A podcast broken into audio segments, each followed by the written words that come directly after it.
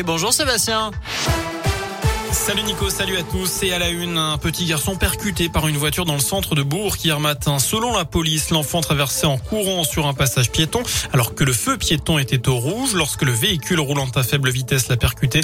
La victime a été projetée au sol, la tête la première a été transportée à l'hôpital. Les tests alcoolémie et stupéfiants effectués sur la conductrice se sont révélés négatifs. 13 ans de réclusion, c'est la peine retenue contre l'homme accusé d'avoir tué Sally Lissi. C'était en août 2018 avant de l'enterrer dans le jardin de sa maison à Argis dans l'Ain. Décision hier de la cour d'assises d'après le progrès. L'actu dans la région, c'est cet homme mis en examen à Chambéry pour avoir blessé par balle deux vigiles à l'entrée d'un parc de la ville. Quelques minutes plus tôt, les deux agents lui avaient refusé l'entrée car il n'avait pas de passe sanitaire. Le juge d'instruction a retenu la préméditation.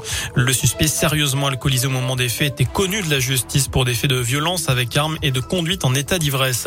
Et puis deux moines interpellés près de Lyon. Ces deux hommes sont soupçonnés d'avoir voulu mettre le feu à des antennes relais à Saint-Forgeau et Ancy. Ils ont été arrêtés la, semaine dernière. Ils s'en seraient déjà pris une armoire électrique. Ils ont reconnu les faits et les justifient par la dangerosité de la 5G pour la santé. Les deux suspects sont des catholiques intégristes issus d'une communauté de Villiers-Morgon dans le Beaujolais.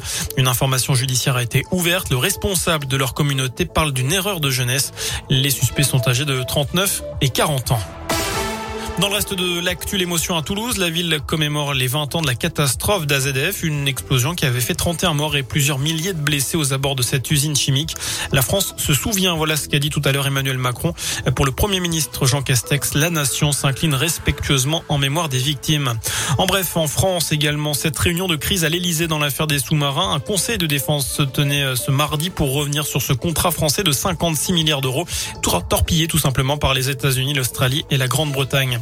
Une nouvelle difficile à digérer pour Deliveroo. Le spécialiste de la livraison de repas et trois de ses anciens dirigeants sont appelés à comparaître devant la justice pour travail dissimulé entre 2015 et 2017. Ils sont convoqués en mars prochain. La plateforme aurait dissimulé des milliers d'emplois en modifiant les contrats de travail pour éviter de payer des cotisations sociales. 3 millions d'euros ont déjà été saisis sur les comptes de la société à titre conservatoire. L'opération mardi de l'équipe de France fait étape à Mâcon cet après-midi. Première étape de ce Tour de France mené par la Fédération française d'escrime après des Jeux Olympiques de Tokyo plutôt bons. Cinq médailles dont deux titres olympiques. La championne d'Europe 2019, l'épéiste Coraline Vitalis sera présente ce mardi à Mâcon pour rencontrer des enfants du quartier des sauvageries, des saugerets, pardon, des licenciés, des pratiquants et des élus afin de promouvoir la pratique de l'escrime.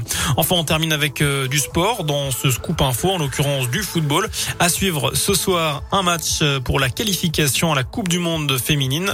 C'est Slovénie-France et c'est à 21h. Voilà pour euh, de l'actu. Le prochain point avec l'info, ce sera dans une demi-heure. Je vous laisse une, en compagnie Nico. Très bonne fin de journée.